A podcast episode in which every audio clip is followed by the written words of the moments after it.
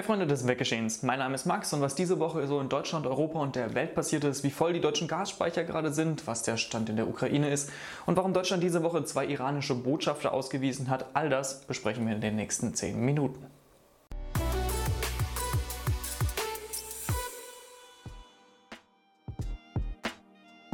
Tatsächlich starten wir diese Woche mit einer guten Nachricht, denn die Gasspeicher in Deutschland sind einigermaßen gefüllt. Sie werden gerade nicht leerer, sie werden gerade nicht voller, sie stagnieren ein wenig, einfach dadurch, dass wir eine sehr milde Wetterlage haben, milder als es eigentlich im Februar sein sollte. Und die Menschen sparen tatsächlich auch eine Menge Gas ein, sowohl die privaten Haushalte als auch äh, die Unternehmen. Dafür hat sich auch unter anderem die Bundesregierung mittlerweile bedankt, dass wir so gut durch den Winter gekommen sind, so viel einsparen konnten. Es gab ja große Fragezeichen, ob Deutschland gut durch diesen Winter kommen wird. Das Wetter, das Klima hat uns auf auf jeden Fall in äh, dieser Hinsicht geholfen und wir haben unseren Beitrag geleistet und damit haben wir auch eine gute Ausgangsposition für den nächsten Winter, weil die Gasspeicher eben immer noch relativ gut gefüllt sind und wir dann den ganzen Sommer haben werden, diese Gasspeicher weiter wieder zu füllen.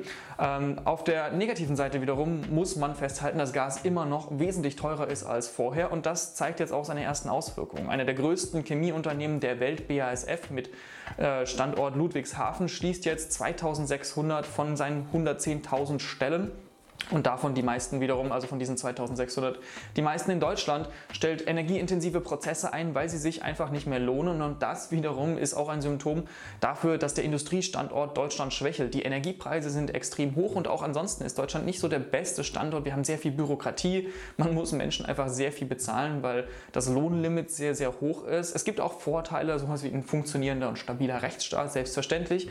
Aber wenn wir uns eben diesen Industriestandort Deutschland nicht über die nächsten Jahre kaputt machen lassen, umsetzen wollen, dann müssen wir die Energiewende jetzt sehr, sehr schnell umsetzen. Das sagt zum Beispiel auch die Gewerkschaft jetzt bei BASF. Da müssen wir einfach sehr viel schneller werden, um gerade auch die Energiepreise wieder runterzubekommen, um letztlich den Industriestandort Deutschland halten zu können und eben auch diese ganzen Arbeitsplätze.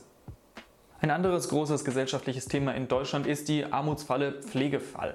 Äh, das bedeutet einfach letztlich, wenn ein Angehöriger Pflegefall wird, dann ist es oft so, dass man damit äh, in die Armut rutschen kann, weil einfach die Kosten für Pflege so immens hoch sind. Diese Woche kam wieder raus, äh, in der Pflegeversicherung fehlen Milliarden und das, obwohl eben der Eigenanteil sowieso schon so hoch ist und in den letzten Monaten nochmal immens gestiegen ist. Wer zweieinhalbtausend Euro gezahlt hat pro Monat, wohlgemerkt, für einen zu pflegenden Angehörigen im Pflegeheim, der zahlt jetzt mittlerweile dreieinhalbtausend, unter anderem wegen Inflation, aber auch weil Pflegekräfte mittlerweile mindestens 10 bis 20 Prozent zum Teil mehr verdienen als noch vor wenigen Monaten oder Jahren.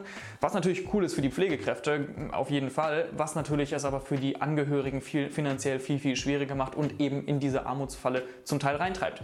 Jetzt also äh, hat unser Gesundheitsminister Lauterbach beschlossen, dass der Pflegebeitrag steigen soll. Und das ist nichts, was einmalig bleiben wird. Unsere Gesellschaft wird älter, solange unsere Bevölkerungspyramide nicht nachhaltig ist. Ergo, solange es nicht genauso viele alte wie junge Menschen gibt, Solange wird, das, äh, wird dieser Pflegebeitrag steigen müssen. Wir werden mehr Geld dafür ausgeben müssen, bis wir auch in dieser Hinsicht ein nachhaltiges Deutschland sind. Und das wird mindestens noch 20, vielleicht eher 30 oder 40 Jahre dauern.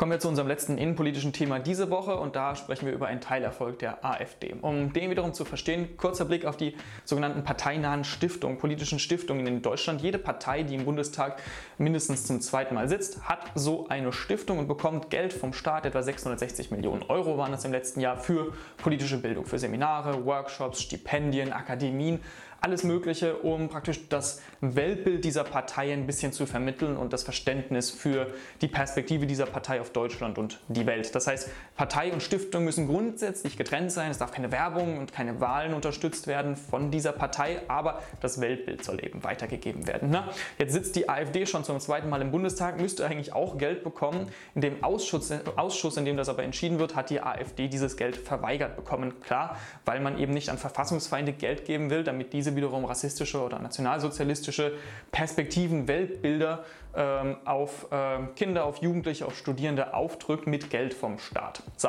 dagegen hatte die AfD aber geklagt, weil das ja dann doch irgendwie recht willkürlich ist, der AfD kein Geld zu geben. Und das Verfassungsgericht hat der AfD grundsätzlich Recht gegeben. Das Ganze ist willkürlich, darf nicht so willkürlich sein und es braucht jetzt ein Gesetz dafür. Das heißt nicht, dass das Gesetz beinhalten muss, dass man Verfassungsfeinden Geld geben muss. Und so muss die Bundesregierung jetzt irgendwie einen Weg darum finden, dieses Gesetz so aufzubauen, dass die AfD letztlich doch kein Geld dafür bekommt. Dagegen wird die AfD wieder klagen. Also es wird noch ein großes Hin und Her.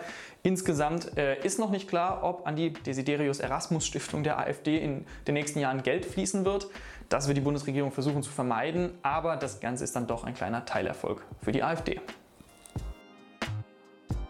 Außerdem war diese Woche ja Jahrestag des Ukraine-Krieges, Jahrestag des Überfalls Russlands auf die Ukraine und dementsprechend hat dieses Thema natürlich auch die Nachrichten absolut dominiert. Ganz, ganz vieles passiert, was wir hier versuchen anzuschneiden und kurz zusammenzufassen. Wir sehen auf der einen Seite, Deutschland hat weitere vier Leopard 2 Panzer zugesagt. Polen wiederum hat äh, seine ersten Leopard 2 Panzer tatsächlich diese Woche in die Ukraine geliefert, praktisch als Geschenk zum Jahrestag.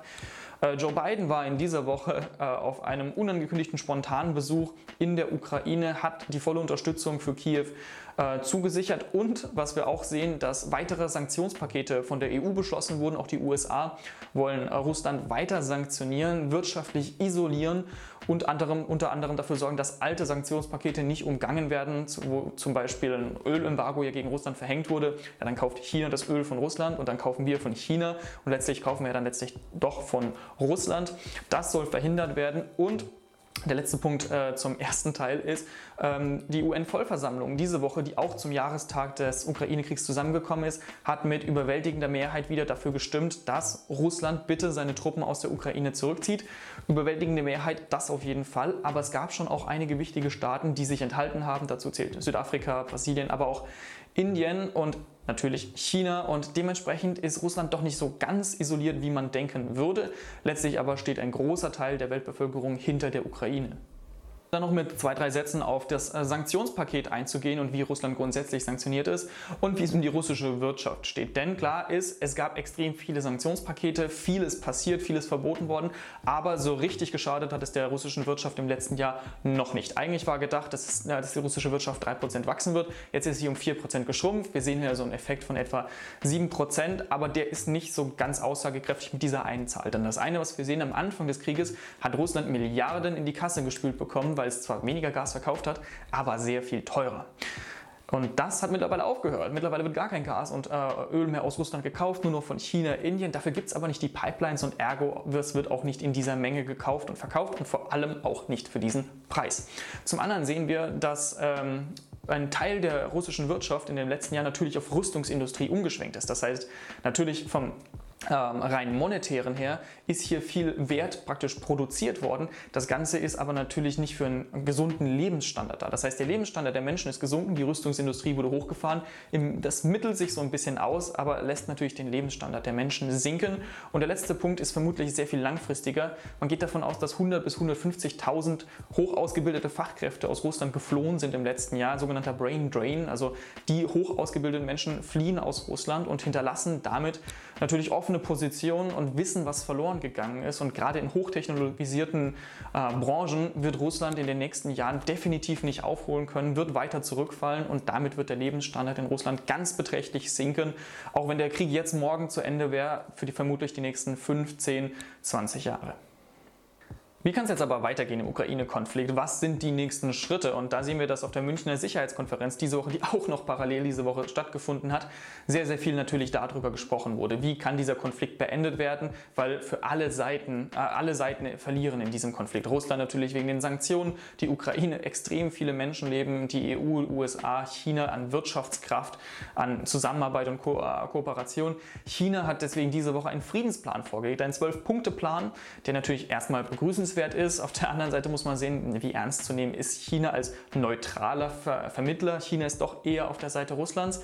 Also wie ernst gemeint ist das wirklich? Zumal diese Woche es Berichte darüber gab, dass China eventuell äh, Drohnen an äh, Russland liefern möchte, also militärische Unterstützung liefern möchte. Und derzeit scheint es ein optimistisch realistisches Szenario zu sein, dass die Ukraine mit westlicher Unterstützung vielleicht die Russen aus ukrainischem Gebiet vertreiben könnte.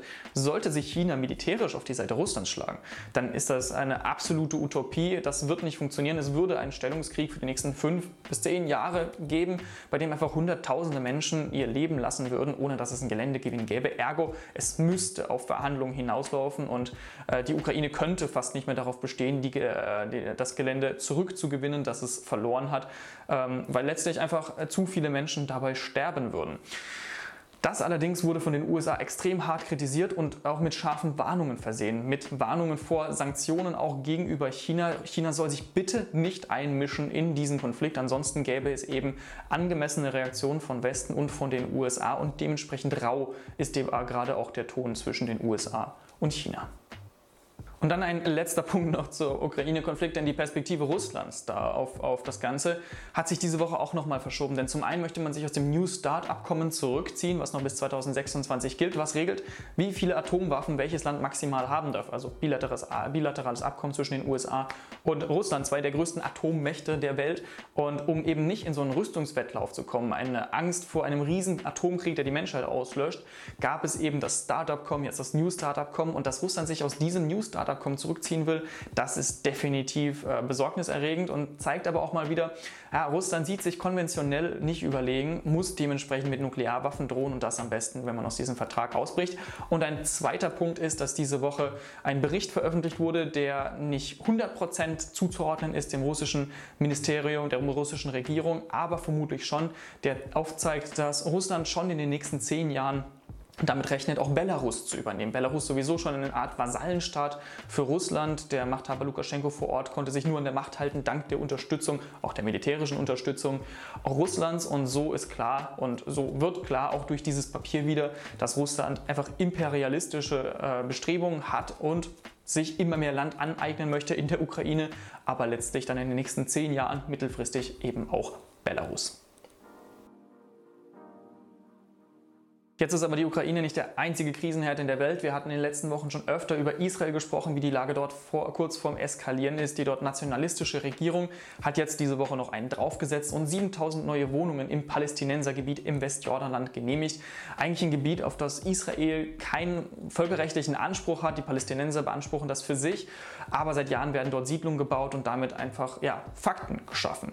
Und diese 7000 Wohnungen sind wesentlich mehr als in den letzten Jahren genehmigt und gebaut wurden. Auch das ist mal wieder ein Zeichen dafür, dass die israelische Regierung hier nicht auf eine Zwei-Staaten-Lösung setzt, sondern eben diese Fakten schaffen will, Palästinenser vertreiben will, das Ganze zu israelischem Territorium machen will. Und das macht die Lage angespannt, explosiv und niemand weiß so richtig, ob und wann die Lage in Israel und im Palästinensergebiet eskalieren könnte. Und dann noch eine letzte Neuigkeit bezüglich des Irans für diese Woche, bevor wir zur guten Nachricht der Woche kommen. Denn im Iran gibt es ja nicht nur seit Monaten Proteste gegen das Mullah-Regime, sondern schon seit Jahren gibt es Oppositionelle, die sich vor allem oft ins Ausland abgesetzt haben. Einer dieser Oppositionellen, ein Deutsch-Iraner, wohnt eigentlich in den USA, wollte über Dubai, glaube ich, weiter nach Mumbai fliegen, ähm, ist dann aber in Dubai vom Mullah-Regime, dem Geheimdienst des Mullah-Regimes, entführt worden, in den Iran verschleppt worden und jetzt gab es ein Todesurteil gegen ihn. Das ist noch nicht vollstreckt worden, aber das Ganze ist natürlich gegen einen deutschen Staatsbürger voll, ähm, gefällt worden. Und dementsprechend sind die, äh, die, sind die äh, Reaktionen aus Deutschland extrem stark. Man hat iranische Diplomaten ausgewiesen, hat äh, nochmal darauf hingedeutet, dass für den Fall, dass dieses Todesurteil vollstreckt werden würde, noch ganz andere Maßnahmen getroffen werden würden. Und so sieht sich die Bundesregierung eben gezwungen, hier harte Maßnahmen, gerade diplomatische Maßnahmen, zu ergreifen. Und jetzt bleibt abzuwarten, was tatsächlich mit diesem Todesurteil passieren wird, ob sich der Iran davon abschrecken lässt. Aber es gibt natürlich nicht nur deprimierende Nachrichten. Und die positive Nachricht, auf die wir diese Woche schauen, das machen wir aus einer Perspektive des deutschen Arbeitsmarktes letztlich. Denn wir haben etwa 1,1 Millionen ukrainische Flüchtlinge in Deutschland. 37 Prozent davon wollen vermutlich langfristig bleiben und dementsprechend brauchen die einen Job in Deutschland. Und 65.000 Menschen haben bereits einen solchen Job gefunden. Das Ganze ist natürlich eingebettet in diese katastrophale Situation des Ukraine-Krieges. Aber dass diese Menschen A auf der einen Seite ihren Beitrag leisten für den Wohlstand ähm, Deutschlands aber auf der anderen Seite natürlich auch etwas zu tun zu haben, in ihren vielleicht alten Job zurückkehren können und letztlich den deutschen Arbeitsmarkt auch stützen können. Wir haben hier einen großen Fachkräftemangel, sehr viele Stellen sind unbesetzt und so können praktisch beide Seiten davon profitieren. 65.000 Jobs sind es jetzt, sehr viel mehr werden es in den nächsten Monaten werden, wenn die Sprach- und Integrationskurse abgeschlossen wurden, die Menschen sich mit Zertifikaten bewerben können in Deutschland und das ist dann doch definitiv eine gute Nachricht. Freunde, und damit sind wir auch schon wieder am Ende von dieser Nachrichtenzusammenfassung angekommen. Ich halte mich kurz, ich fasse mich kurz. Freut mich wie immer, dass ihr dabei gewesen seid. Fragen, Anregungen, Kommentare, wie immer, alles gerne in die Comments und dann sehen wir uns hoffentlich nächste Woche zum nächsten Video wieder. Bleibt gesund und bis zum nächsten Mal.